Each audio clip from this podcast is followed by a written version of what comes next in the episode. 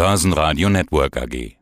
Und nun Strategien, Taktiken und Marktideen von einem Wikifolio-Trader. Hallo, schönen guten Tag. Mein Name ist Bastian Brach. Ich leite bei Wikifolio das Wikifolio Predictable Consumer Stocks jetzt seit Ende 2018 und dort beschäftige ich mich vor allen Dingen mit Konsumaktien und dem stetigen Wandel hin zum Internet von den klassischen Vertriebswegen und versuche das mit meinem Portfolio möglichst gut abzubilden und da die aussichtsreichsten Aktien drin zu haben, die sowohl von der Bewertung als auch von den Wachstumsaussichten noch genügend Potenzial nach oben haben. Predictable Consumer Stocks. Ich habe mal nachgeguckt. Predictable übersetzt bedeutet ja vorhersehbar. Man könnte jetzt philosophieren. Bastian, wie essen wir denn in der Zukunft? Wie kaufen wir in der Zukunft ein? Was ist so deine Vision? Was ist für dich vorhersehbar? Ich denke, gerade der Bereich Lebensmittel wird einen ähnlichen Wandel erleben, wie wir das schon in Teilen bei Produkten wie Elektronik gesehen haben. Einfach, dass viel mehr online gekauft wird. Gerade im Bereich Lebensmittel ist es ja so, dass in Deutschland traditionelle Supermarkt- und Discounterketten dominieren. Aber so Unternehmen wie HelloFresh werden aus meiner Sicht zukünftig den direkten Weg vom Feld oder vom Produzenten über den Zwischenschritt HelloFresh hin zum Konsumenten erreichen. Das heißt, meiner Sicht werden auch die klassischen Brands deutlich weniger wichtig und der Wandel befindet sich im vollen Gang.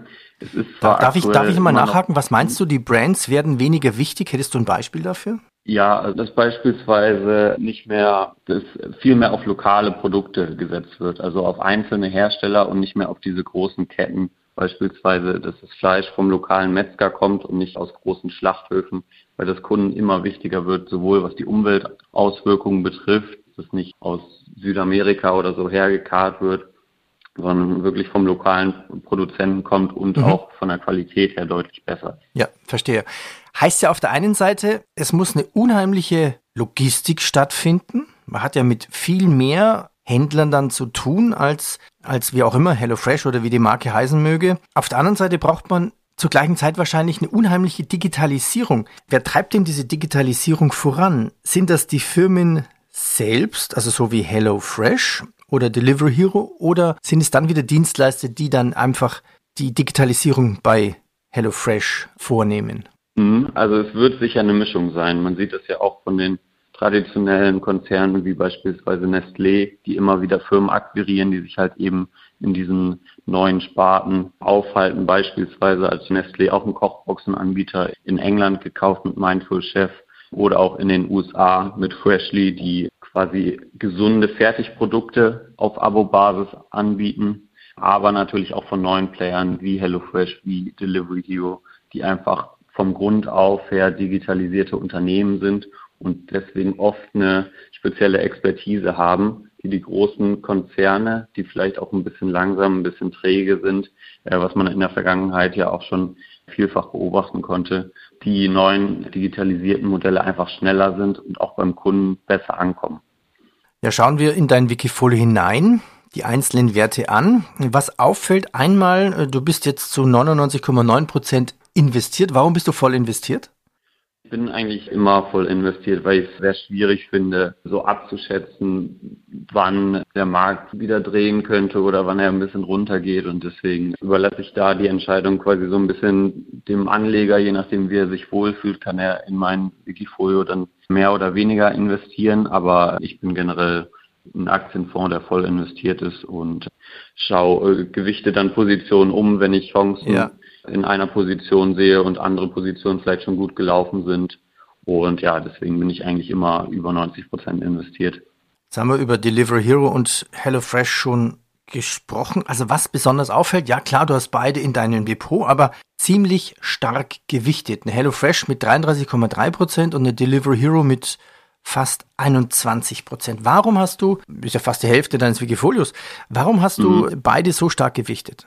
Also bei beiden gefällt mir die Strategie einfach unglaublich gut. Also wenn man sich jetzt HelloFresh anschaut, ist es nicht nur, dass die Aktie kontinuierlich steigt, sondern auch das Produktportfolio erweitert sich halt immer weiter. So wenn man das im Vergleich zu von vor vier Jahren, wo das Unternehmen an die Börse gegangen ist, vergleicht, dann hat man eine viel größere Auswahl. Man hat neben Abendgerichten auch welche für Mittag, die schneller gehen. Man hat Frühstücksgerichte. Man muss weniger zahlen für die gleiche Anzahl von Gerichten. Und zudem ist das Unternehmen noch viel breiter aufgestellt. Man expandiert weiter in verschiedene Märkte, beispielsweise nach Italien letzte Woche. Japan steht wohl auf dem Programm und macht das alles sehr erfolgreich und ist einfach der dominante Player. Und wie gesagt, die Lebensmittelausgaben, die online stattfinden, sind aktuell noch sehr, sehr gering. Also bei zwei, drei Prozent in Deutschland und sollten daher weiter noch viel Potenzial haben. Und Delivery Hero macht dasselbe halt nur dann im Bereich Restaurantessen oder jetzt seit neuestem auch Supermarktlieferungen aus den kleinen Lagern, die auch in Deutschland mit Gorillas Flink immer populärer werden. Ja, beide haben einfach noch unglaubliche Wachstumsaussichten vor sich, sind zudem noch angemessen bewertet und daher äh, nehmen die auch einen sehr großen Anteil in meinem Wikifolio ein. Es geht ja in deinem Wikifolio nicht nur um Essen, Food, das heißt ja mhm. Predictable Consumer Goods. Es gibt ja noch andere vorhersehbare Consumer Goods. Wie passt da jetzt Vonovia rein? Ja, Vonovia, also Wohnen ist ja auch ein zentrales, man will es nicht Konsumgut nennen, aber ist ja auch ein zentrales Anliegen, was, was eigentlich jeder, jeder hat und ist natürlich auch in dem Sinne sehr vorhersehbar, dass einfach jeder wohnen muss. Und Vonovia hat es in den letzten Jahren geschafft, sein Portfolio immer weiter auszubauen, sowohl durch Neubau als auch äh, durch Akquisition anderer Firmen, zuletzt jetzt der Deutschen Wohnen. Und da war bei mir zuletzt ein bisschen die Sorge, dass äh, sich die Bundestagswahl in die Richtung Rot-Rot-Grün entwickelt, was ja jetzt glücklicherweise nicht passiert ist. Da hätte ich die Position auf jeden Fall nochmal überdacht, weil dann einfach zu hohe politische Risiken auf das Unternehmen getroffen werden. Man erinnert sich an den Mietendeckel, der in Berlin eingeführt wurde und dann zwar später verfassungswidrig erklärt wurde, aber es wäre sicher nicht einfacher geworden für Wohnungsunternehmen in dem Umfeld dann eine gute Performance hinzulegen, aber das ist jetzt wieder frei. Wahrscheinlich wird es ja die Ampelkoalition und die hat schon einige sinnvolle Maßnahmen für die, für die Mieter vorgeschlagen, dass man schneller baut, dass man mehr Sozialbindung hat der Wohnung und in dem Umfeld sollte auch Vonovia sehr gut performen können. Mhm. Ja, schauen wir weiter uns um in deinem Wikifolio. Warum hast du Uber drin? Uber ist für mich ganz interessant, weil es im Gegensatz zu den klassischen E-Commerce-Unternehmen wie jetzt HelloFresh eins ist, was von der Erholung nach Corona profitiert, weil natürlich während Corona, wenn alle zu Hause waren, gerade das Segment Ride-Hailing, also wo man sich quasi über die Uber-App ein Taxi ruft, stark zurückgegangen ist. Es gab weniger Urlaube, Leute sind weniger zur Arbeit gefahren. Das erholt sich jetzt langsam und das war auch schon vor Corona hochprofitabel, also mit Gewinnmargen von über 20 Prozent in dem Segment.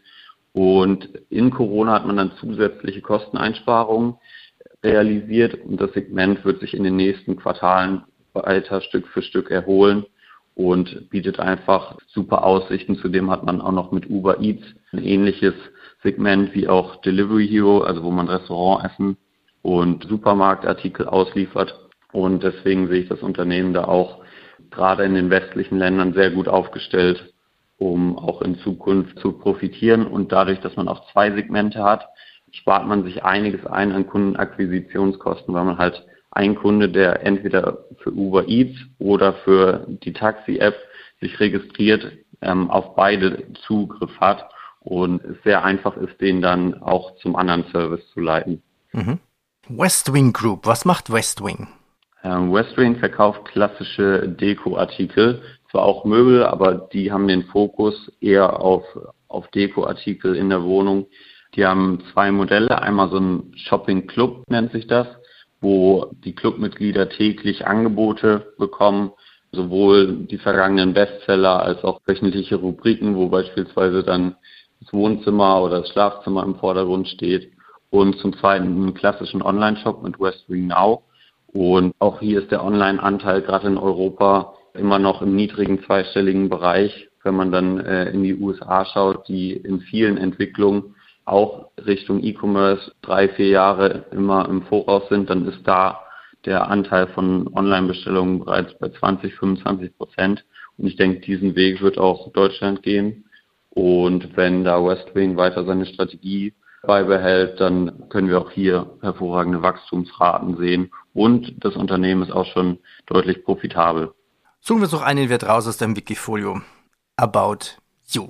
Also was ich spannend finde, ich habe noch nie bei About You was gekauft. Ich habe nur mal ein bisschen recherchiert für einen Radiobeitrag und schon mhm. bekomme ich aus allen sozialen Kanälen, wie auch immer die verknüpft sind, wenn ich firmenmäßig recherchiere und privat Werbung für About You bekomme, die ja. scheinen relativ gut zu sein in Online, was auch immer, Social Marketing.